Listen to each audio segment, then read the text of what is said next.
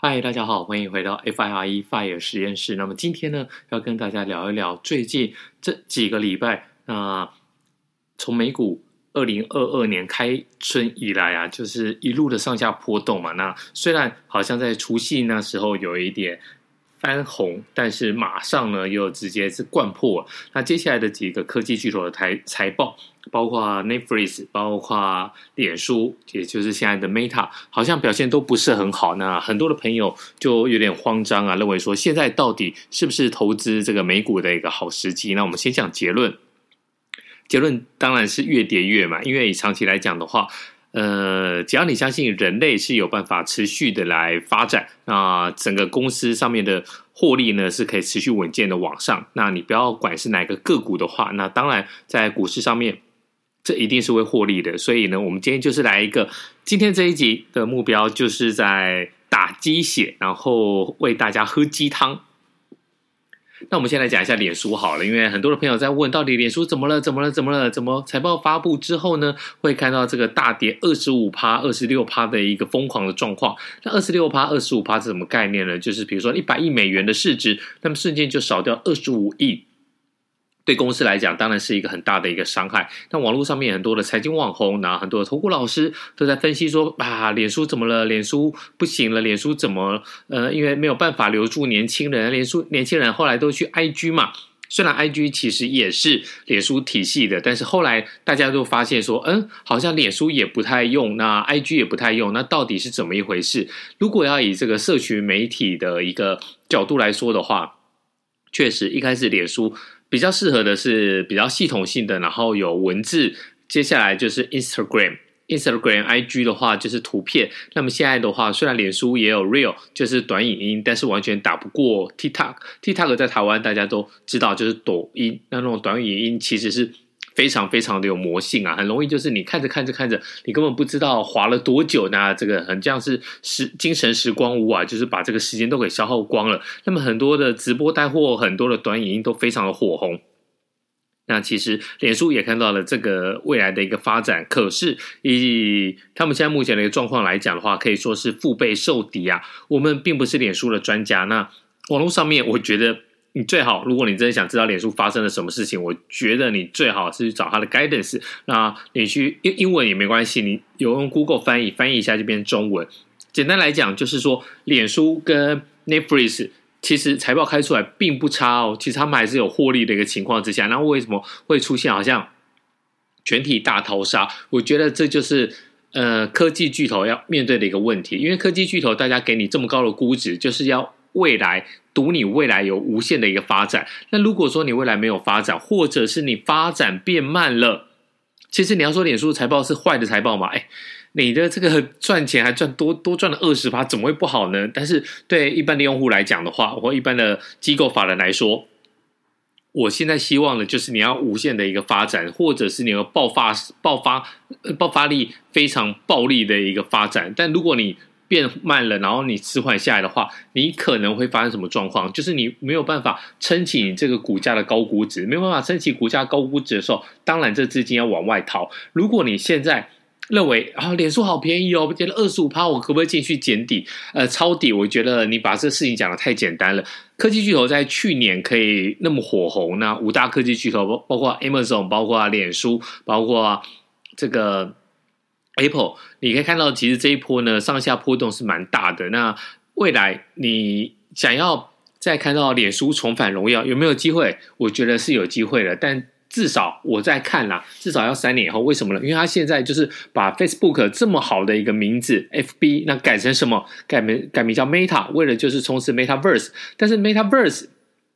这元宇宙确实是未来的一个方向，但是你有没有想过元宇宙什么时候会到来？我们以前在之前的集数有提到，除非它在这个色情 porn 上面的一个运用，还有它在电动上面的一个运用，你没有办法看到他们这两个的运用，你就没有办法看到这个 Metaverse 来做一个大规模的一个突破。所以我觉得还非常的早。那为什么讲三年呢？其实你要一个东西成熟，其实是要非常非常的有耐心。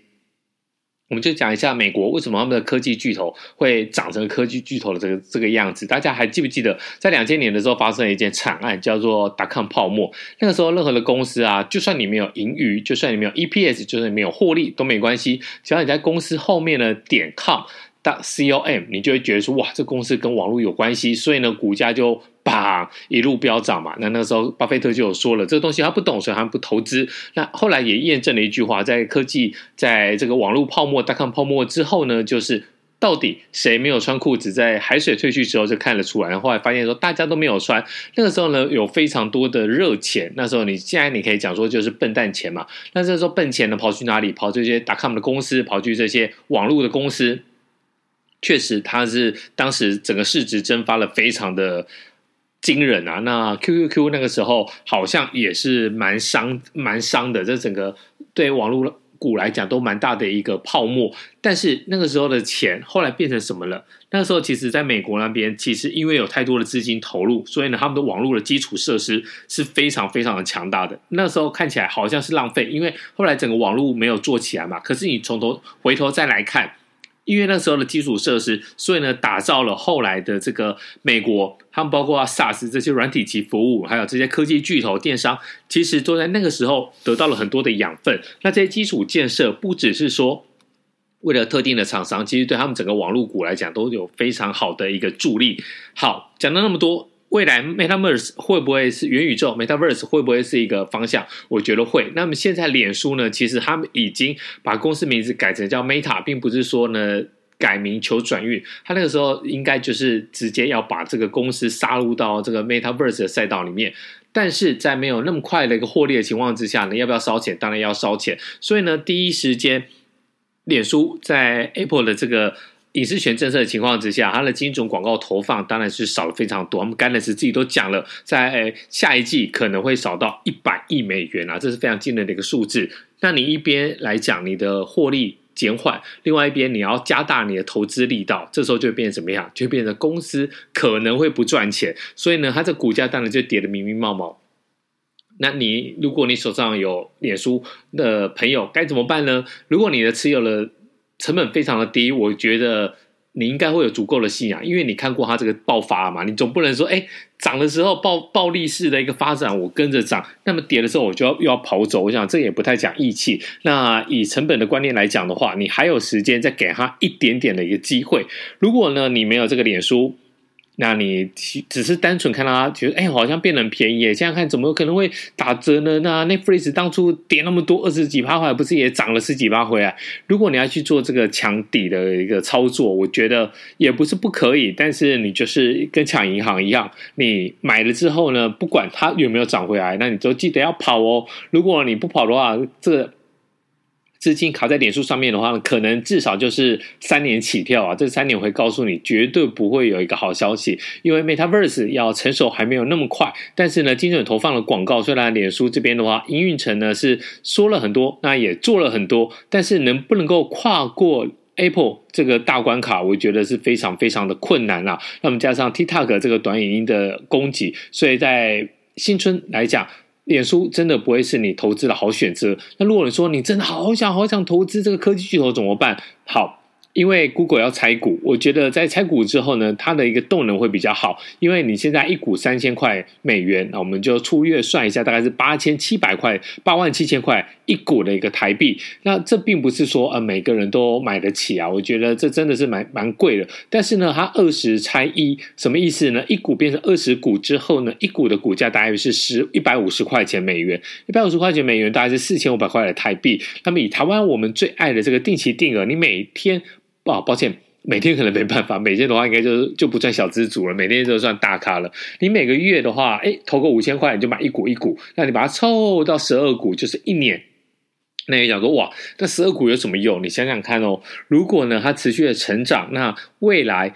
未来他又再一次做一个一比二十的大拆股，哇，那你这个十二乘以二十就变两百四十股啦。所以呢，如果你真的好想要买点东西，我觉得定期定额买 Google 会是一个好的选择。那脸书，如果你手上没有持股，那恭喜你逃开了这一波。那如果你真的很想要进去买的话，那施主，请保重。好，那我们今天就先讲到这里，那我们下一集再见。欢迎欢迎大家在下面来提问留言，那记得请给我们一个五星的一个评论，感谢你。我们下一集再见，拜拜。